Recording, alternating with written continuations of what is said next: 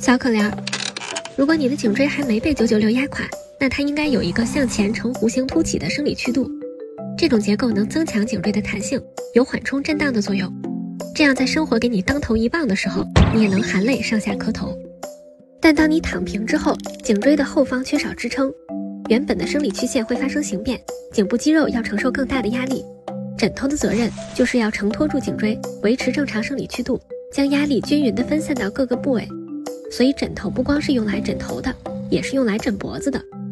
但如果你的睡眠姿势比较清奇，或者枕头不合适，就可能落枕，也就是脖子和肩膀之间的这一块肌肉受损，让脖子难以自由转动。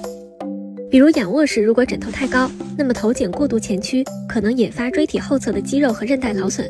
而如果枕头过低，那么头颈就会过度后仰，让你的下巴往上抬，这会让你更容易在睡觉时张口呼吸，一直打呼噜。同时，椎体前方的肌肉和韧带可能会因为张力过大而慢性损伤。有时枕头太低还会让头部充血，导致面部浮肿。侧卧时也一样，过高或过低的枕头都会让颈椎弯曲过度，让一侧的韧带、关节囊拉长，造成颈椎失稳，而另一侧软组织则会受到挤压，睡着难受，还会影响颈椎健康。那枕头多高才合适？不同的枕头有什么区别？才知道。在知识的海洋里狗刨。很遗憾，枕头到底要多高，并没有一个标准答案，因为每个人体型不一样。就算两个人身高一样，也可能因为颈椎曲度、肩宽不同，有不同的枕高。在这篇2009年的研究里，研究者认为男性侧卧枕高应该不高于12.36厘米，女性不高于10.95厘米，并根据肩膀宽度给出了这样一个经验公式，你可以作为参考。但请注意，这个高度是指枕头原本的高度。但真正影响颈椎健康的，其实是枕上后的挤压高度，而挤压高度和枕头的填充材料以及你的头部重量都有关系。所以，二零一零年的一篇研究进一步分析了睡眠者头部、颈背部的压力分布，最后发现，在仰卧时，枕头的压缩高度在六到七厘米的时候，头部、颈背部以及总体的压力最小，舒适度也最高。你也可以将它作为一个大概参考，去挑选你的梦中情枕。选完高度之后，就该挑枕芯材料了。目前市面上常见的枕芯材料主要有这五种，其中最传统的枕芯材料是棉花，它软硬适中，价格便宜，但回弹性较差，容易变形，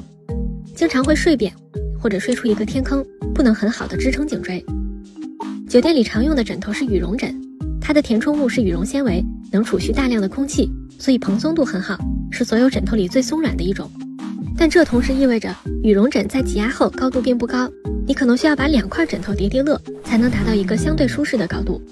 另外，羽绒枕还有一个问题，不好清洗，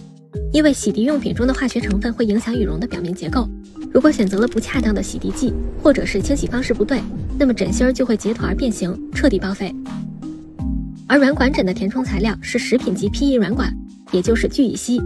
看上去像是一大堆被剪短了的塑料吸管。这些软管是中空结构，透气性很好，也容易清洗。不过软管的表面比较光滑，所以容易跑偏，睡一段时间之后会塌下去一块。你可以睡前摇一摇，把它调整回来，或者直接选择带独立分区的产品，更好的承托你的颈椎。而记忆枕的填充材料是慢回弹海绵，之所以叫慢回弹，这是因为它采用了发泡工艺，让聚氨酯内部形成了无数细小而且互相连通的透气孔，能延缓材料的变形过程。所以每次按下都需要两到十二秒才能恢复原状。一般情况下，记忆枕会设计成 S 型，因为相较于扁平的形状，S 型前面凸起的部分能够有效的支撑颈部，更符合颈椎向前凸起的曲线。除了记忆枕，乳胶枕也能起到同样的作用。乳胶是橡胶树的枝叶经发泡后形成的一种材料，它同样具有孔隙结构，透气性好，而且还没有静电，不会像其他枕头一样让你一觉醒来后头发炸毛。不过每棵橡胶树平均每天只能产生三十克枝叶，一块天然乳胶含量比较高的枕头大概需要用掉八十棵橡胶树的日产量，所以价格确实不便宜，适合财力雄厚的朋友。另外，乳胶枕洗完后不能在太阳底下晾晒，因为阳光会引发并加速它的氧化，让枕头变硬。而既然你财力这么雄厚，相信卧室采光一定好到过分，不妨硬一块扔一块，柴丝会派人去楼下捡回来自用。值得一提的是，现实中并不存在百分之百纯天然乳胶的乳胶枕，因为生产时无论是物理发泡还是化学发泡，都需要添加辅助原料。所以，但凡是宣称天然乳胶含量百分之百的枕头，通通是虚假宣传，再有钱也别买。所以说到底，不同的人需要不同高度的枕头，喜欢不同类型的枕头。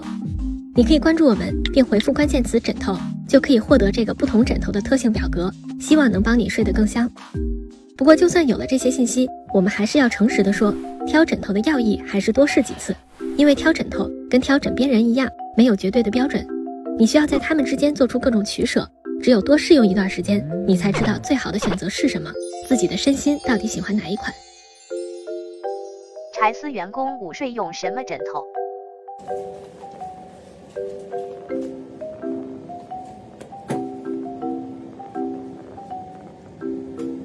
嗯。